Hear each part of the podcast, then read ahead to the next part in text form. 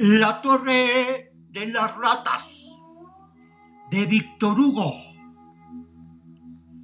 Desde que había empezado a anochecer, solo tenía un pensamiento.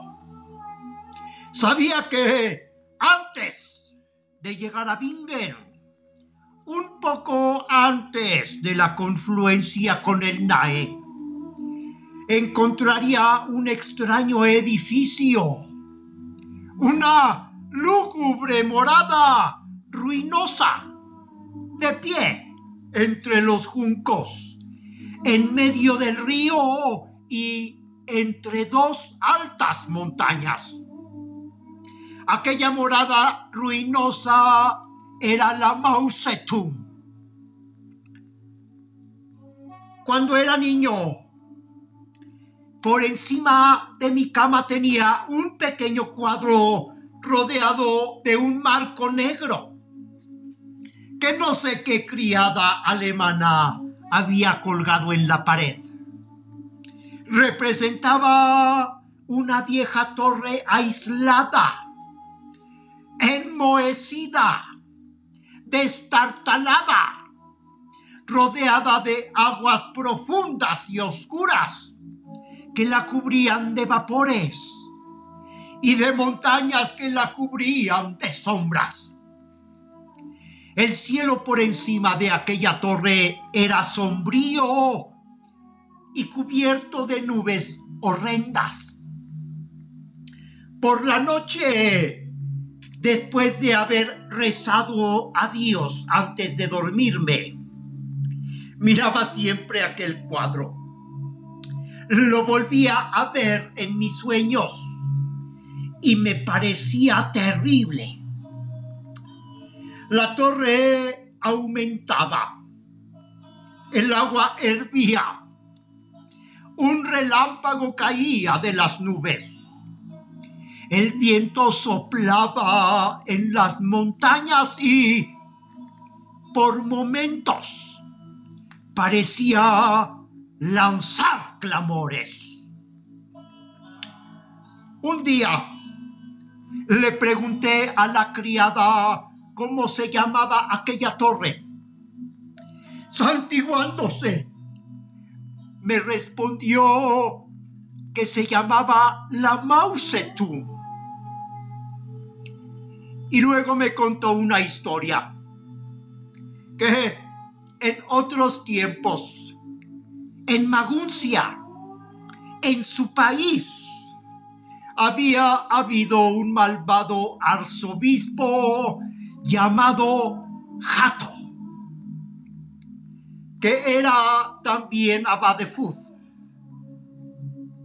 sacerdote avaro, según ella, que abría la mano más para bendecir que para dar que un mal año compró todo el trigo de las cosechas para revenderlo muy caro al pueblo. Pues aquel cura quería ser muy rico. La hambruna fue tal que los campesinos morían de hambre en los pueblos del Rin, que entonces el pueblo se reunió alrededor del burgo de Maguncia llorando y solicitando pan que el arzobispo se los negó. En este punto, la historia se hacía terrible. El pueblo hambriento no se disipaba y seguía rodeando el palacio del arzobispo gimiendo. Jato, enojado, hizo rodear a aquellas pobres gentes por sus arqueros, que detuvieron a hombres y mujeres, ancianos y niños, y los encerraron en una troje al que prendieron fuego. Fue añadía la vieja. Un espectáculo ante el que hasta las mismas piedras habrían llorado. Pero Jato no hizo sino reír. Y cuando aquellos desgraciados, expirando entre las llamas, lanzaban gritos lamentables, este dijo, estáis oyendo a las ratas silbar. Al día siguiente, del troje fatal solo quedaban cenizas. No había nadie en Maguncia. La ciudad parecía muerta y desierta cuando de repente una multitud de ratas pululaban en el troje quemado, como los gusanos en las úlceras de Azuero.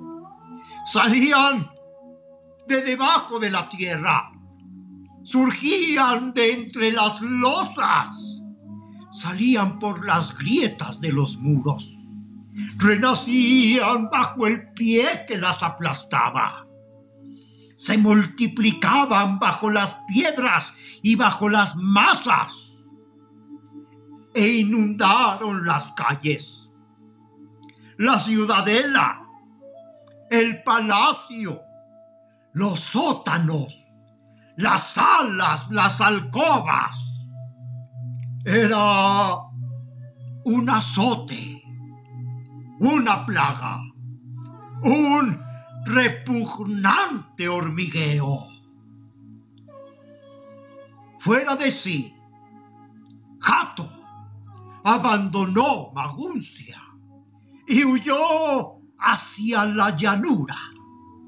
Pero las ratas lo siguieron. Corrió a refugiarse en Bingen, que tenía altas murallas pero las ratas pasaron por encima de las murallas y entraron en Bingen. Entonces el arzobispo mandó construir una torre en medio del Rin y se refugió en ella con la ayuda de su barcaza alrededor de la cual diez arqueros golpeaban el agua. Las ratas se arrojaban al agua, cruzaron el Rin, treparon por la torre, royeron las puertas, el tejado, las ventanas, los techos, los suelos y... Llegadas por fin a la mazmorra en la que el miserable arzobispo se había escondido, lo devoraron vivo. Ahora, la maldición del cielo y el horror de los hombres pesan sobre esta torre llamada Mausetum. Está desierta, en ruinas, en medio del Rin. Y a veces por la noche se ve salir de ella un extraño vapor rojizo que parece el humo de una hoguera. Pero es el alma de Jato que regresa.